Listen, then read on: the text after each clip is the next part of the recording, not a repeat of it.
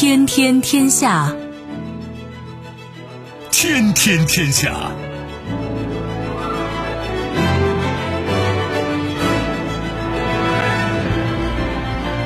历史穿行者，新闻摆渡人。各位好，我是重阳，这里是天天天下。世界纷繁复杂，新闻随时发生。来看今天值得关注的几个消息啊！政坛风云，大骂总统的录音曝光。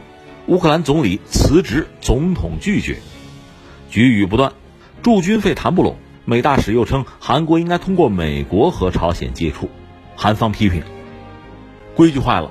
故宫博物院就奔驰进故宫事件回应，称诚恳道歉。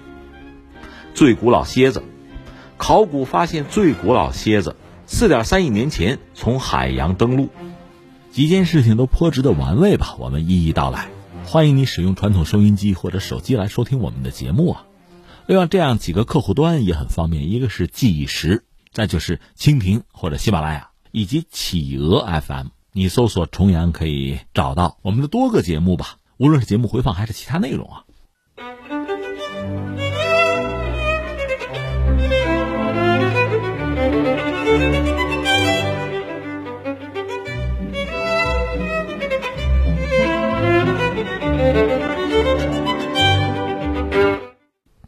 天天天下，我是重阳。下面关注一下乌克兰。哈前两天关注的是俄罗斯，现在得说说乌克兰。乌克兰国内出点事儿，是这样啊。因为说到他们的总统泽连斯基，这个我们比较熟啊。他还有总理呢，总理叫做贡恰鲁克，上任也有四个月了，但是刚刚提了一个辞呈。为什么呢？出点麻烦，说是在十五号前两天嘛，有匿名用户在这个 YouTube。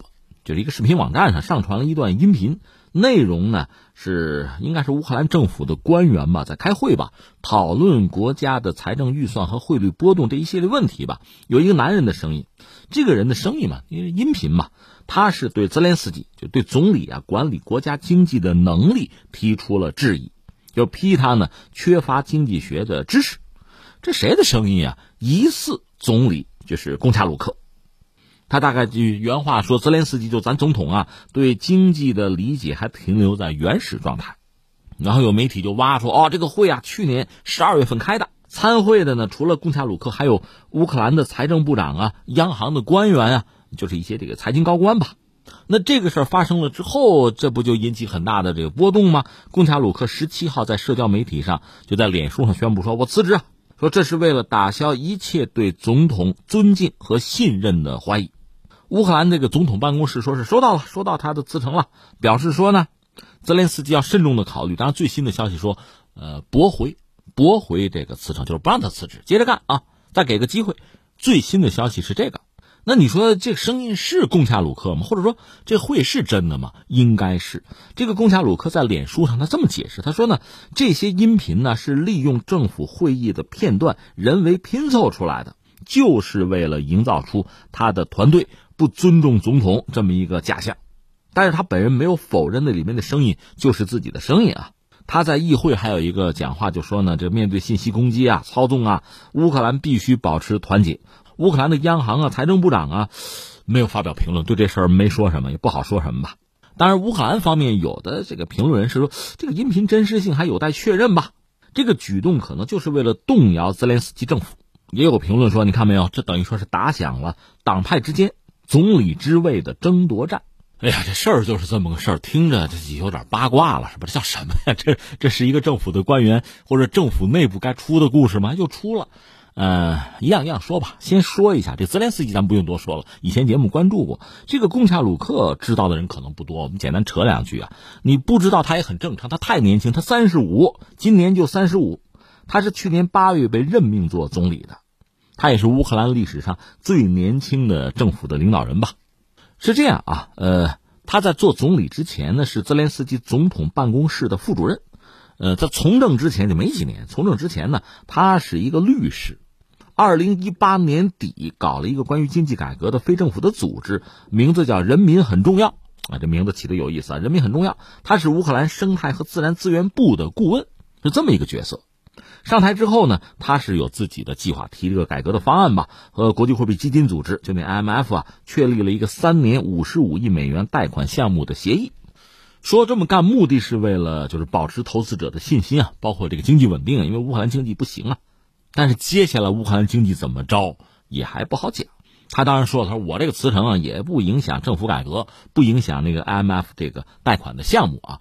但是有一个小细节我们要说一下，按照规矩，按乌克兰的法律，按程序呢，他就是辞呈啊应该交给议会。没有必要交给总统，但是他是交给总统的。有人讲这是表忠心吧，对吧？嗯，等于说给总统一个选择的机会，总统也可以把这个辞呈再转交给议会。但是现在总统说拉倒拉倒，你接着干吧，啊，再给个机会。目前是这么个状况，这事儿是不是就逐渐的平息了？但是它确实反映出乌克兰国内，特别是这个政坛吧，这个政治斗争，包括斗争的风格，我们由此也可见一斑。这我们就说到乌克兰了吧？我觉得有两个话题可以聊一下，一个就是乌克兰本身吧。它历史发展的脉络，再就是乌克兰政坛现在这个状况，确实也非常独特了。呃，说到乌克兰，我们可以从一个词儿说起，就是斯拉夫，斯拉夫民族吧。历史上有所谓大斯拉夫主义啊，就是能不能把整个斯拉夫民族啊，就集中在一起，成为一个大国家呀？这个梦想早就有，但是呃，最接近实现就是苏联了。说到斯大林了，那么到了苏联解体，这个梦就彻底就破碎了吧？苏联解体以后呢，各斯拉夫国家那就是各奔东西，走上不同的道路了，基本上都是转向所谓自由市场经济，包括俄罗斯吧，而且多多少少要抄这个西方的民主政治吧。这里边呢，就是西斯拉夫的，像什么捷克斯洛伐克，你要从人均 GDP 上讲，基本上算发达国家了。波兰也差不多进了欧盟了。另外，南斯拉夫，这个斯洛文尼亚。从人均讲，基本上也算，基本上算发达国家。你说都是发达国家吗？对呀，你要人，他人少嘛，你人均一下还行。但是我说这个发达国家，和我们想象理解中的那个西方发达国家，其实我们说还是有差距的。它的工业体系啊，它整个经济的盘子其实都相当有限，只是这个数字好看而已。我这么理解吧。像什么保加利亚、克罗地亚都差不多，你要按人均算啊。塞尔维亚麻烦一些，因为一直有这个战乱的困扰吧。但是你从人均算，在发展中国家里，那从数字上还是蛮好看的，这我们得承认哈。这是一方面。另外呢，就是东斯拉夫，就俄罗斯、白俄罗斯，他们和刚才我们说的这些国家走的路不一样，但总的来说呢，也还好吧。当然，他们这套体制呢，西方又不认同，在质疑。所以你看，算来算去，就剩下一个乌克兰啊，他既没有走这个西。或者南斯拉夫国家的那个路子，也没有走东斯拉夫的这些国家的路子。那我们从旁观这个角度看呢，像俄罗斯、白俄罗斯他们走自己的路，还有那些国家呢，其实是托了 俄罗斯的福，因为北约也好，欧盟也好，就把他们纳入自己的这个朋友圈，还是要对抗俄罗斯啊。那你总得给点好处吧？所以有些国家应该说也是沾了这个光，搭了这班车。那乌克兰还真是个例外，他似乎是原地不动。长期的政治的危机啊，政坛的博弈啊，街头的动荡啊，它似乎一直是这么一个状况。它本身在欧洲，它算欧洲国家吧，那得有算第二大国土面积，人口也相当之多。乌克兰嘛，你说它粮仓也行，苏联留给它的这个重工业基础也没有问题。甚至有人讲，你要真的就是看纸面的数据，它活活的一个全球性的大国的这个底子呀。但是居然现在是这么一个状况。从历史上讲，人家文明也很悠久嘛。基辅罗斯啊，你要再说历史上的名人，那也非常之多。你像果戈里什么我们不说了啊，赫鲁晓夫、贝列日涅夫、戈尔巴乔夫，这都算乌克兰人。但是你发现，就这么一个国家，居然现在搞成这个样子，那这个显然和他的这个政治的体制啊。政坛的这个格局啊，博弈啊，有直接的关系。那你说苏联解体之后，乌克兰的这个政治是一个什么样的状况呢？大概也分几个阶段吧。你看，苏联解体之后，就乌克兰基本上是向西方靠拢吧，学西方吧，跟着西方走吧。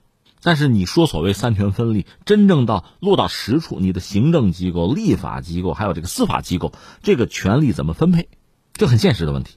独立之初，这矛盾就已经很大了。就是你搞一个总统制啊，就总统权力大，还是搞个议会制啊？这就已经掰扯不清楚了。而且他那个独立吧，也是其实很突然，因为苏联倒下很突然，所以乌克兰的这个独立也很突然。制定新宪法来不及，的话用旧的吧，用的一九七八年的乌克兰宪法。到了一九九四年，苏联解体的三年之后吧，搞了第一次总统大选，然后到九六年颁布了这独立之后的宪法，确定这个国家吧，这个政治体制叫做总统议会制，就总统是国家的首脑啊，最高行政长官啊，负责组阁，他是征得议会同意，然后可以任命或者解除政府总理的职务。这到了二零零四年，哎，有故事了，就是所谓的橙色革命啊。当时尤先科成为赢家吧，成为乌克兰总统。但是他当上总统呢是有前提的，就是要拉自己的盟友啊，说到底就得让渡一部分总统的权利啊，这样才上的台。上台之后啊，到最后就得修宪了。那阵他是总统，那个季莫申科就那个美女长辫子那个，他是做了总理。但是你看，这个所谓橙色革命吧，把对手搞下台上位之后，这权力阵营内部又开始发生新的分裂，总统和总理两大阵营开始对峙啊，公开的决裂，这就搞起来。最后是把那个基莫申科搞下台，亚努科维奇上位，他做了总理，那他就要加强议会啊、政府在国家政治中的这个权力地位，那总统的权力啊、势力啊就要被压制、被排挤、被分化。在之后，乌克兰政坛最有意思的局面，三国杀呀！你看优先科这算一波，还有那个季莫申科，人家也有自己的政治力量啊，有这个政治势力啊。再就是亚努科维奇，这三家斗在一处吧。到了二零一零年，当时这个优先科和季莫申科没能真正的完成一个联盟的建设吧，被亚努科维奇击败。亚努科维奇呢，就是成功的上位，他分化了优先科、季莫申科。党团的议员，把乌克兰的政体最终从这个议会总统制改回到总统议会制，总统呢算获得了更高的权力吧，拿到了总理的提名权。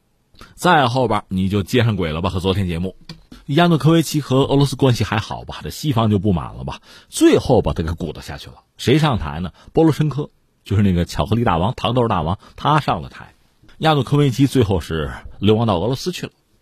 等于政治生命已经结束了，到了波罗申科这个时代，和俄罗斯的关系就这个交恶呀，那一系列的问题，特别是我们昨天讲，典型的是到二零一四年，这克里米亚问题啊，包括东乌克兰问题啊，俄罗斯和乌克兰的关系恐怕就到了非常麻烦啊、覆水难收的地步。后来这不是波罗申科又下台了吗？泽连斯基上台，泽连斯基其实是一个异类，是一个艺术，他本身是一个演员啊，喜剧演员出身，和之前的乌克兰政坛啊。这些大佬们是格格不入。我用“大佬”这个词儿也谈不上夸张，因为苏联解体之后啊，你看乌克兰的这个政坛啊，我们刚才说的也是大概描摹了一下这个格局的演进，挂一漏万。他出现了特别典型的什么呢？一个是啊，就是寡头或者叫精英啊，这个集团政治的特点，彼此之间的倾轧。另外呢，其实所谓这个西式民主你引入之后啊，这个分权啊、制衡啊，在乌克兰我们看到它很多负面的东西。就展现出来了，一个是权力斗争极其激烈，你方唱罢我登场；再一个是什么呢？伴随着这种权力的斗争，整个国家和社会就停滞不前了。你说什么搞建设、谋发展，那难度就很大了。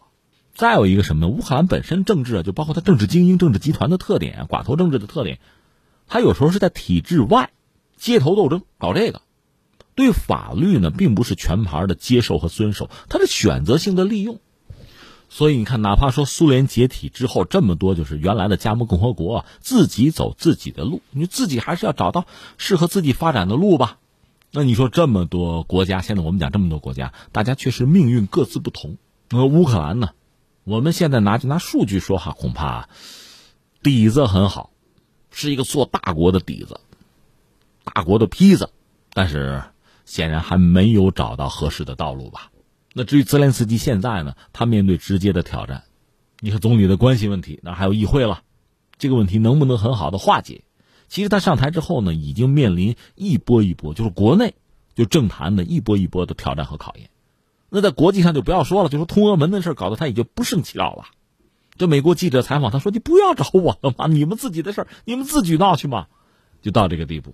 另外，乌克兰和俄罗斯的关系其实前一阵刚刚消停，这美国就按捺不住了。其实说到乌克兰啊，我们的视野放大一点啊。你比如欧洲，欧洲对于乌克兰、对于俄乌关系还是比较在意的。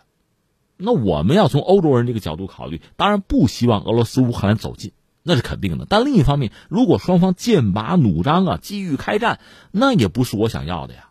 所以，当俄罗斯和乌克兰真的关系变得很紧张的时候，欧洲也着急，也希望缓和。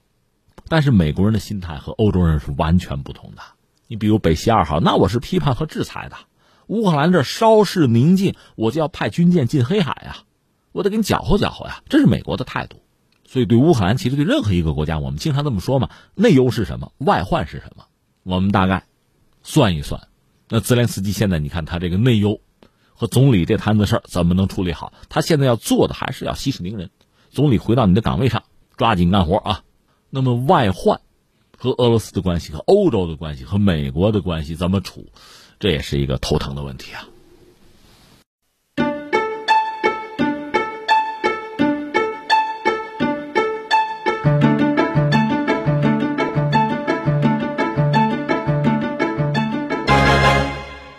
听听天下，我是重阳。下面再关注一下韩国或者韩美关系吧，又有点新的动向。一个是韩美的第六轮保护费谈判吧，又没谈成，还是崩了。十七号，韩国的外交部韩美防卫费分摊谈判大使叫郑恩甫，在结束第六轮韩美这个防务费谈判之后，飞抵韩国。他表示说，除了购买美国武器之外，韩国在国际纠纷中多次和美方合作，还帮助驻韩美军稳定驻扎，这些都是韩国对于韩美同盟做出的贡献。除此之外，韩国还付出了很多。那为什么讲这些呢？因为谈崩了嘛，美国要钱要的多嘛。韩美第十份防卫费分担特别协定是去年就二零一九年年底到期。当地时间十三号呢，郑恩甫飞到美国出席韩美两国就是要这个签署第十一份防卫费分担特别协定，这是第六轮谈判吧？因为分歧很大，第六轮谈判没有能达成协议。说到底，美国让韩国多掏钱嘛，多掏军费。美国五角大楼的发言人叫做霍夫曼，他说什么呢？说很多分摊的军费其实会以美军在韩国采购商品和服务。雇佣能在基地工作的外国人员的形式吧，再回流到韩国经济之中来，所以你不亏，你占便宜了。美方要求韩方二零二零年承担大概是五十亿美元的防卫费用，这是二零一九年的五倍多。韩方是坚持在现有协定框架内小幅的，也不是说不涨，小幅上调分摊的份额。这双方这个立场差的很多吧，所以不欢而散。这是一档子事儿，还有一档子事儿，我们要扯一句是什么呢？这就说到美国的驻韩大使了，因为前两天我们节目也关注了，就是韩国总统文在寅曾经在日前谈到启动赴朝散客游这样一些这个开拓朝韩合作空间的构想吧，还只是个构想啊。之后呢，美国驻韩的大使就是那个哈里斯，那个小哈利哈里斯，他表示说赴朝散客游需要与美国商议。就这事儿，你们别做主，这是我们做主的事儿。那么，韩国总统府青瓦台十七号回应说，说哈里斯这个说法非常的不合适，就说呢，美国大使对驻在国总统的言论公开置评很不妥当啊。朝韩合作属于由韩国政府做主的事务，就说你是说什么呢？对吧？按这位韩国人士的说法呢，韩方始终和美方保持密切的协作和协商。韩国政府将为韩朝关系取得实质性的进展和朝美对话尽早重启而不断努力。这是青瓦台首次对哈里斯言论表态，被视为是对大使妄议驻在国元首言论的一个强烈的警告吧。之前呢，这位哈里斯在外媒记者会上针对文在寅提出来的这个呃朝美自主合作构想，就针对这个方案呢，就强调韩美协商。说呢，如果要避免可能引发制裁的误会，不如通过韩美工作组处理这些事务，这就引发干涉韩国内政的争议。韩国统一部的发言人就重申说呢，对朝政策这是大韩民国主权，这是我们内政，别管啊。那这位哈里哈里斯是这样，一个是他做过就美军的太平洋司令部的司令官，后来是调任就驻韩国的大使，以前他是军职吧。他做太平洋司令部的司令官，他本身父亲是美国人，母亲是日本人，所以当年他就有军职的时候，在亚太，他的表现就比较鹰派啊。亚太很多国家对他其实都有这样那样的微词吧。后来调到韩国做美国驻韩国的大使，等于不是军职了哈。他其实也很有意思，他这个胡子留了这个胡子，韩国人很不喜欢。甚至很多韩国媒体批他什么叫辱韩，侮辱的辱。那你说这胡子，胡子有空你去网上搜搜，能找到他这个留胡子的照片啊？为什么呢？按照韩国媒体的说法吧，一九零五年到一九四五年期间，因为韩国就半岛整个不是被日本殖民了嘛，当时很多日本的所谓总督啊，就留着那样的小胡子。你也留，你什么意思？这不辱韩吗？你是一个美国驻韩国的大使，你怎么能这个样子呢？韩国媒体就挑他，他解释说什么？你看我要做军官嘛，做了四十年的军官，我是不留胡子的。那现在我要做一些改变嘛，我现在是外交官了啊，我就要留胡子。我想更高，但我也高不了了，身高是不能改变了。我想变年轻也不可能了，那我只能留胡子了。这是他，不是我，是他有这么一番解释，那我就留了。我留胡子是要纪念我自己职业生涯的改变，你们管不着。而且我告诉你们啊，我不是日本人啊，我是美国驻韩国的外交官，这是哈里斯。所以你看这事儿还没闹清楚呢啊，现在又出了一档子事儿，就是文在寅政府他们想，就是跟朝鲜打交道嘛。现在有一个国际联合国对朝鲜的制裁，这个韩国本身呢是完全没有能力去打破的，而且他也不是五常之一吧。那中国和俄罗斯呢，倒是有提案，就建议哈，局部的至少是解除对朝鲜的制裁，但这事儿并没有下文。那文在寅就想怎么讲？他也是出于他自己啊，就是作为韩国总统，韩国经济未来怎么办？也有一个方向空间的问题，他觉得还是要加强和朝鲜方面的联络。这个联络我们也分析过，最简单、最直接的人道主义的嘛，离散家属的嘛，走动一下嘛，所谓人怕见面，树怕扒皮啊。那从实际情况考量，韩国方面的民众到朝鲜去可能相对比较方便，所以韩国方面说，只要你保证人身安全，韩国的公民啊、公众啊以个人的身份去朝鲜去旅行，这不就可以吗？你算打通了。我个人不也曾经推测吗？如果这个顺利，韩国方面一再强调这没有违反联合国的这个制裁，对吧？如果这个能通，下面还可以考虑就把铁路也打通，就交通线打通。所以这个国际形势的变化，如果对朝鲜的这个制裁能够局部的解除呢？其实你想啊，不光是韩国有想法，我们就说日本，咱别说别人，美国恐怕也会有想法，到朝鲜捞金呐。朝鲜不是没有资源，而且有大量的年轻的劳动力啊。他的正规军怎么也一百五十万吧？如果再连上他的民兵和那个什么工农赤卫队吧，受过相当教育的年轻人作为劳动力，那其实是相当可观的。如果说朝韩的经济上真要展开合作，那韩国现在出生率低的不行啊，后来居上，我们加个引号，在全球恐怕是最低了。他们自己焦虑的不行啊。那现在如果和朝鲜能够真的有经贸领域的合作，朝鲜的劳动力对韩国对整个半岛经济的支撑的作用一下子会显现出来的。所以近水楼台先得月呀，这个事儿韩国人不是想不到，但是没想到被美国人中间插了一杠子。美国人说这事儿你得跟我商量，韩国方面说这是我主权内的事情啊。我跟你商量得着吗？可问题在于，美国在韩国还驻着军，不但驻着军，还让你多掏这个驻军的费用，甚至不还有个神逻辑吗？你看这钱啊，将来我还雇你们的人，买你们的服务，买你们的产品，你们还能赚回去？你说这叫什么逻辑？按这个意思，那韩国掏的钱越多越合算了，这可能吗？这不笑话吗？这不是这忽悠人吗？关键韩国人也不缺心眼儿啊。可是问题在于，像我们之前分析的，你有没有能力改变这个格局？现在看来很难。而我们以前讲过，特别是哈里斯这个角色哈，美国安排这个人驻韩国做这个美国的大使，也非常耐人寻味。在历史上，我想到什么呢？就是呃，罗斯福时代，富兰克林·罗斯福做美国总统的那个时候，和纳粹德国，因为德国当时排犹啊，美国就安排了一个美国犹太人。去做驻德国的大使，我就你问你问你，当然这个没有什么可比性，但是你看，就是美国的这个招数很有意思。如果这个哈里斯，因为他母亲是日本人嘛，如果你做驻日的大使，那是什么感觉？但是日本殖民过朝鲜半岛，你派这么个人做驻韩国的大使，这你想韩国人会怎么想？这不需要我们说什么，韩国自己的媒体就不高兴，就站出来就开始议论嘛。对哈里斯就要有一个指长道短，你那小胡子我们看着就不顺眼嘛，而这边坚决的不改，我就这个胡子。这种人为制造的矛盾啊，或者紧张的态势，肯定他不是韩国想要的。那这本身恐怕也是美国向韩国传递了一个信号：就咱们其实这关系并不是一个对等的关系啊。我要你做什么，你就做什么。那韩国是一个什么态度？如果是一个相对强硬的态度，能强硬到什么程度？强硬多久？这是我们慢慢观察吧。但言而总之，目前文在寅确实。一是国内经济的状况难度是比较大，另外和日本的关系想彻底的缓和回到从前难度也很大。和美国的关系吧，别的不说，就因为这个驻军费用的事儿又谈不拢。你说你真掏五倍于之前五五倍于去年的那个驻军的费用，那韩国国内民众干不干呀？那你要不同意，那美国干不干呀？这确实是一个让人头大的事情啊。二选一，恐怕也没有的这个灰色或者说过渡的空间。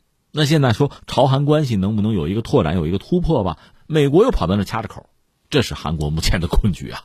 甚至由此，你还可以往下想，真的，比如说联合国逐渐的解除对朝鲜的制裁，如果是这样啊，我们现在看不到任何这方面的迹象。如果是这样，可能会有多国加入到半岛的开发，那么朝韩的经贸上的合作，美国人在多大程度上要掌控？如果韩国在想，比如区域经济的一体化，考虑到比如和俄罗斯，尤其是和俄罗斯的合作，那美国是什么态度？因为中国和韩国已经签了自贸，这没有办法了。那如果俄罗斯加入到在半岛的这个经营啊，就经贸的一体化，美国又是什么态度？你想去吧。所以往前看啊，这路上充满了艰辛，充满了各种不确定。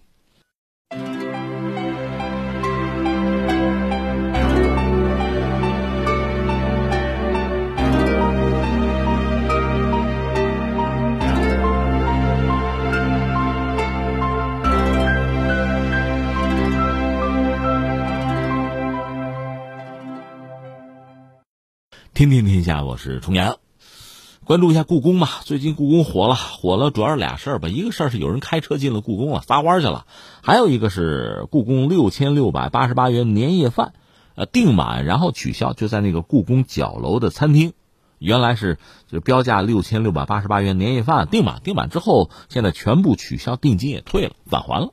这俩事儿比起来，当然说前面那个事儿就是所谓。开车进故宫，那可能是国航的前空姐儿。国航方面专门也发声说，这是二零一八年离职了啊。这个事儿是这样，网名叫做陆小宝 LL 这个用户呢，通过微博发了一组照片吧，配文说什么呢？说赶着周一闭馆，躲开人流去故宫撒欢儿。一月十七号十四时五十六分，有这么个这个微博，四张配图显示是太和门广场。而且其中有几张图片显示有这个什么黑色奔驰车出现吧？出境的是二女，穿便装，也没有佩戴故宫工作人员的证件吧？所以这事儿一下子引发大家的热议。在一月十七号二时许到晚上嘛，故宫博物院回应这个事儿，针对今日有网民发布周一开车进入故宫事件，经核查属实，故宫博物院对此深表痛心。并向公众诚恳道歉。今后我院将严格管理，杜绝此类现象。你说完了啊？完了，就这么就完了。这个事儿咱们一条一条说吧。首先说这个故宫里面是叫禁车嘛？这个是二零一三年就单霁翔做院长的时候定的规矩。其实故宫禁车禁的并不早，因为像这个凡尔赛宫啊，什么英国的白金汉宫早就禁车了嘛，不允许车辆穿行。这是一个。甚至有人把它上升到文化尊严啊，是这么一个问题。这个基本上算是一种国际上的共识吧。比如白金汉宫啊、凡尔赛宫啊，就咱开车进去，不管是本国人是外国人，谢绝步行讲规矩。那他们这样子，我们也应该这样子。这确实有一个关于历史和文化尊严的问题啊。翻回来，故宫难道不应该也这样吗？所以，故宫禁车，二零一三年。定的规矩，啊，这个规矩刚定下来，就有人来试。谁？法国总统就是奥朗德到故宫参观，能不能开车进？不行啊，一路是步行参观啊。有没有例外？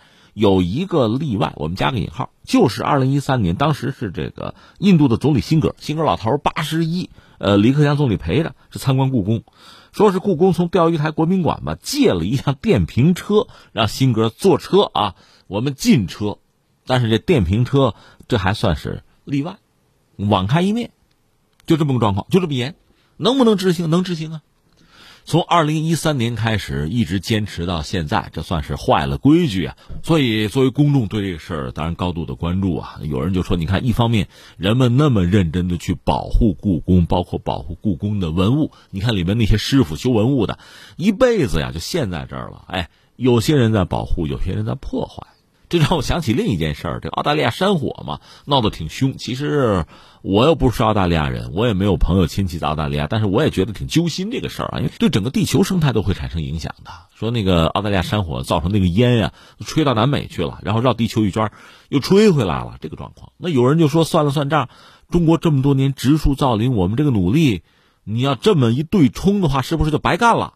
就地球来说，可能就是如此啊。那现在我们翻回来说，故宫。这么多年咬着牙坚持住，就跟戒烟是一样的，好不容易戒了，好，现在复吸，完了，所以这个让人觉得非常的不愉快。那故宫这个道歉呢，我们只能说两点：一个呢叫及时，它挺快，反应挺快；第二呢不够啊，够不够的让公众说嘛，不够嘛，完了是吧？那明天我开车去行不行？不行是吗？为什么他行我不行？熟人，非富即贵，所以我们只能用一个词来概括这事，叫什么叫堕落？这就叫堕落。原来坚持的原则放弃了，这不就堕落吗？到这儿哈，我们这算是吐槽，我觉得不够，我们要挖一挖这个事儿这个根源为什么？我就在思考这个事情。其实你说，自古至今，咱就说人是不是分三六九等啊？一度是分的，但是到了近现代，我们就倡导这种平等啊、民主嘛，就人不要分三六九等了。我们现在讲的是这个。故宫进车那就完全的进车，你外国元首对不起不行，你中国的空姐前空姐不行，统一标准嘛，社会规范呐，一视同仁呐，它不光是故宫怎么样，而是我们这个社会怎么样。我总觉得吧，在历史发展的不同时期吧，对于一个国家，对于一个社会吧，它崇尚的这个标准啊，它肯定各有不同，有阶段性，但是不应该有问题。你比如说欧洲古代的时候打仗。贵族打仗，那还有仆人伺候着呢。但是打仗啊，你们家打仗啊，那你得拼命啊，该死就死啊。你看这个阿金库尔战役，当时英国的那个长弓手啊，那属于比较卑贱的人啊，而且用弓箭伤人，这个显得不是那么光明正大。法国的贵族就吃足了苦头啊，好多被抓了俘虏，最终也没有享受到骑士应有的待遇，反而是被杀了，怕他们在这个英军阵后闹事儿嘛。而且是由一些地位相对很卑贱的人把他们干掉的。那英国的贵族也不能下这个手啊，这个这这事儿不合适哈。我们这地位不适合干这个事儿，讲究吗？所以你看，当时贵族的地位，他们的命运啊，那 当贵族有风险啊。后来到一战的时候，英国参战嘛，大量的贵族死伤，为什么呢？你们家打仗，你得冲前面啊。如果你躲在阵后，你苟且偷生，你贵族的名誉就没了，丢人现眼呢。所以你看到这个一九八二年，就是英国和阿根廷打那个马尔维纳斯群岛之战的时候，英国王室那王子该参战参战，该打仗打仗啊。就说现在这个伊丽莎白女王这个二世，她在二战的时候，她当时在后勤，她会开车会修车的，当兵啊服役的，当时她算公主呗。那我说这个什么意思？都是有规矩的，不同的时代，就算有所谓的人上人，还有这规矩呢。就像那个好莱坞电影里讲的，能力越大，责任越大呀，那还讲这个呢？你要跟我讲特权，对不起啊，那我就得问问你对社会、对国家的奉献是不是更多呀？古代就这规矩啊，所以现在你看故宫禁车，上至国家领导人都进了，你进去了，您这特权怎么来的？您对这国家、对社会贡献了多少？对人类、对世界贡献了多少？我们不得问一句吗？你注意，我们这还是按照从前的规矩，那阵还有贵族呢，人家该拼命要拼命的啊。那么到今天这个时代，那套东西都已经过时了，作废了。那今天我们这个时代，社会主义核心价值观二十四个字会背吗？今天这个时代，既然我们现在已经讲这个平等啊、自由啊，讲这个东西，按今天的规矩，故宫有自己的标准啊，故宫有自己的原则，是不能被破的。那我们说，大家关注这事儿怎么发生的？那这是两方面的问题。一方面，那个撒花女吧，她怎么就敢？她有什么资格就把车开进去？另一方面，故宫怎么就能让她进去？谁放行的？这不该问问吗？而且她要炫耀，就像前段时间有一个什么民航机长的女朋友，能够跑到驾驶舱，能够炫，我比你们强，咱上面有人。你不觉得这种思维方式类似吗？其实，在我们身边，就类似这种思维方式啊，这种行事风格的人也不是没有啊。他必须通过这种炫，实际上是破坏社会的规则，不尊重、不遵守，没后果、无成本，才能找到自己的价值，才能找到自己区别于他人、高于他人的某种特点和能力。这其实真的是很可笑的一个事情啊！这种特别要追求人和人的不平等，自己高人一等，这我要扣个帽子，算不算封建思想啊？这是一个啊。第二个，昨天我们谈到，中国现在人均可是一万美元了，就 GDP 啊。我们进入了一个新的阶段，到了这个阶段，特别是到了二零二零年全面小康，绝对的贫穷贫困应该说在我们中国大地上要消失。那下面的问题，我们整个社会是不是更要关注的就是公平和正义的问题了？以前所谓的温饱问题彻底解决之后，公平正义，这是我们这个社会大家都要关注的一个问题。而在这个时候，刚才我们讲的这种思想，它真的是应该成为众矢之的了。它是扰乱我们这个社会的和谐发展的。再一个，我们要说什么呢？时代在进步，以前的很多东西啊，也许曾经是对的，是正常的。那三妻四妾裹小脚当年也还是正常的，那现在又怎么样，对吧？所以我就觉得，曾经有一些过于传统或者落后的那些思维方式、那些观念啊，到了被抛弃的时候了。我们现在真的要讲这个新的道德、新的规范。我们这个社会应该崇尚、应该尊敬的是哪些人呢？是是对这个社会啊、对国家乃至对人类贡献大的人，他们是真正的明星，值得追捧。再一个，如果你有相应的权利，这个权利在中国它是要用来为人民服务的，懂吧？那如果你有财富，这个财富我们恐怕就得问几个问题：来的合法吗？合理吗？合规吗？交税了吗？如果你有足够的财富，这个财富这个资源啊，用于社会的进步，那更加受人尊敬。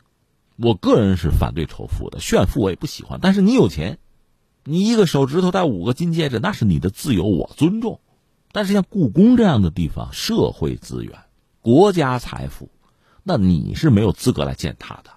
所以这次这个撒花女啊，你说权力、金钱，或还是仅仅认识几个熟人？这也很可笑啊！那社会资源、公共资源，你私相授受，这这是什么性质的行为啊？所以最后你看几个建议啊，一个是建议这个肇事女啊、奔驰女、撒花女和相关人等吧，赶紧直接站出来道歉，主动的承担责任，要求赔偿，这是一个啊。另外，对于故宫，我真的也要说，就我们曾经有一个好的习惯、好的制度，不容易啊，好不容易养成的呀。你就说我这人懒，我现在开始锻炼，可能得有一百天的时间才能形成一个新的习惯，很不容易。但是毁掉它只是分分钟的事情啊！现在就这么被毁掉了，那你要建立新的习惯，从头再来吧。我最不愿意看到的是什么呢？就是公众的压力大了，强烈了，你就被迫着动一动，改一改。如果有什么新的新闻、新的消息吸引大家的眼球，你就混过去。我觉得这个是最愚蠢、最不可取的事情了。说到底，既然国家、人民啊，故宫让你们来管理，管好它是正常、是职责；管不好是错误、是欠缺呀。这个懂吧？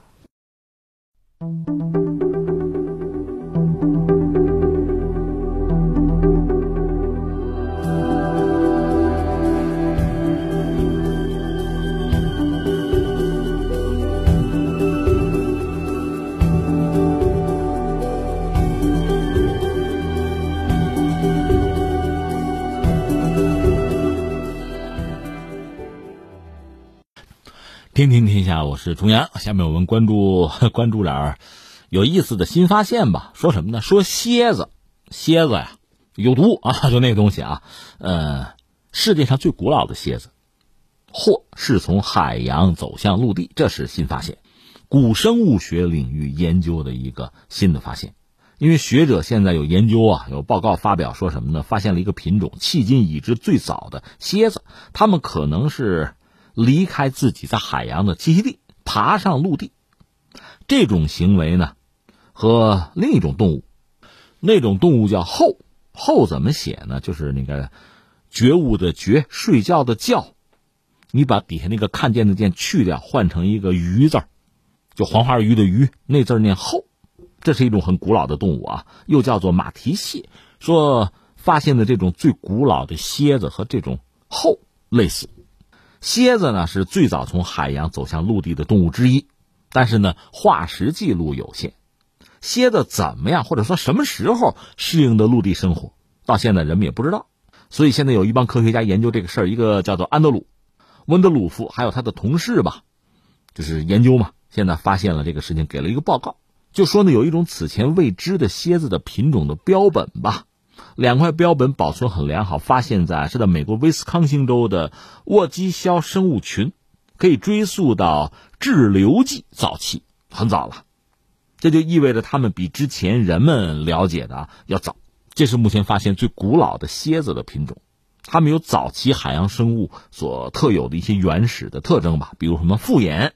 呃，另外呢，也有现代蝎子具有的一些特征，比如尾刺。蝎子嘛，那刺儿已经有了啊。他们的身体构造，因为现在研究出来啊，说这个沿着身体中段大部延伸的一个狭窄的沙漏型的结构。研究团队说呢，这个结构啊，非常类似于现今蝎子刚才我们说那个后体内的循环系统和呼吸系统。这种蝎子化石呢，还没有发现肺或者鳃，但是它们和这个后呢，后可以在陆地呼吸啊，就是那个相似性就意味着这种最古老的蝎子可能不完全是陆生，但是它们呢，踏足陆地的时间比较长，大概就是四亿多年前，这么一个物种。让人就很感慨了，因为我们知道这个，我们现在啊，以我们人类目前的知识，呃，地球上的这个生命其实是从海洋里诞生的，当然比较原始了，然后逐渐的他们到陆地上来。其实人也是这样子呀，整个这个过程就是在海洋里的生物到陆地上适应陆地的生存，逐渐的发展呢，进化呀。现在我们看到生物界也算是欣欣向荣吧。当然，这个过程本身并不是一帆风顺。有些物种呢，到陆地之后不能适应陆地的生活，它们又回到海洋里去了，二次入水。最典型的鲸鱼，啊，豚、鲸豚类的动物就是二次入水的动物。你看它们的标本化石，比如说这个鲸鱼，它那个鳍就前面那个鳍，你要看它那个骨骼的标本，就很像人手，几乎一模一样。而且我也问过啊，问过一些学者，就是鲸豚类，比如说海豚嘛，很聪明是吧？那大脑整个容积比较大。另外，海豚啊，包括这个一些淡水豚啊，它们的这个身体，如果说闹病，有很多病和人是很类似的，比如三高症，他们是可以得的。那我们感慨点什么呢？一个呢，你看原始生命是首先在海洋里诞生，海洋里的生物呢又向陆地去迁移。实际上，他们体内有很多来自海洋的特征吧，或者说是标记吧，甚至包括我们人类也没有例外。当年苏联有一个学者吧，叫做福杰普，他特地对海水和人类血液做这个比量研究，发现海水和人的血液中这个溶解的化学元素的相对含量是非常接近的。他认为这并不是巧合，就人身上的这个海洋印记是人类来自海洋的最好的佐证。当然，不单是人啊，很多动植物都带有这样的特征。但是，你想，下面一个问题会很有意思。那既然生命是海洋里先诞生，为什么我们说所谓智慧生命，比如人类，这是到陆地之后？而且，陆地在这个地球上，你看海洋占百分之七十的面积嘛，陆地面积就小。那怎么人类逐渐进化成我们认为是最智慧的生物？海洋里反而没有呢，这就很有意思啊。那我们试着解释这个问题：一个是海洋里到底有什么生物？是不是还有比人类就更智慧的生命？其实我们也不能笃定说就没有。那我们人类这方面的见识，那我们对海洋、对环境的了解还有限，所以这话还不能说死了。我觉得这是一个因素，排除在外。那如果用这个进化论这个观点去考量呢？你看啊，海洋这个环境，很多物种、很多生物已经适应了。舒适区啊，所以在这个环境里，你让它再进化就很难了。这样是不是解释在海洋里最终没有出现啊高度智慧的生命？就放在一边啊。那有一些生物从海洋到陆地，包括这蝎子到陆地去生活，那它们逐渐分化成两种。有一类实在是没有办法适应这个陆地相对海洋更复杂、更艰苦啊。更多变、更不稳定的环境，它们只好退回到水里去，二次入水。比如鲸豚类，这也放在一边不说。剩下的留在陆地上的这些生物、这些物种，它必须要适应更加复杂多变的、更加艰苦的环境，或者说更加复杂的、难以预料的这个环境的挑战。那你要适应啊，那你必须把自身发展的适应环境，或者说更复杂，你才能生存下来。这就是自然选择呀。就像你走到一个岔路口，走哪条路，在不同的路上你会遇到不同的挑战，你就打怪升级啊，要不就死路一条。所以最后，比如人类就是在这一次一次的选择，一次一次的岔路口，你往前走，脱离舒适区，去适应更复杂的环境、更艰难的挑战，最后你胜出。最后，你到了这个进化链、生物链的顶端。我们这么解释是不是也可以？当然，到今天很多人会反对我的说法，说拉倒吧，人类肯定不是最智慧的生命啊。呃，也可以这么说。我们只是试着做一个解释吧。那么，蝎子本身，刚才我们讲这最古老的蝎子，它也是从海洋里完成了登陆，而且顽强的生存下来。所以，对一只蝎子，恐怕我们应该也充满敬意吧。那聊到这儿，最后我想，有什么对我们人的启示没有啊？就还是说到舒适区吧。人如果在舒适区里，你不思进取，不接受新的挑战，呃，就不愿意在哈承担新的刺激，你活在温柔乡里也不是不行。你比如海洋里的很多生物，那慢慢的也不是没有进化，但是总的来说，你也别指望有太大的变化了。那你如果敢于脱离舒适区，去接受挑战。去迎接新的刺激，具备新的技能，其实你应该能够活下来，甚至有可能活得更好吧。当然，在这个过程之中，很多物种、很多生物也会被逐渐的淘汰掉。而对我们来讲，其实没有更多的选择。你要想往前走，你就要想办法让自己具备更多的技能、更强大的能力吧。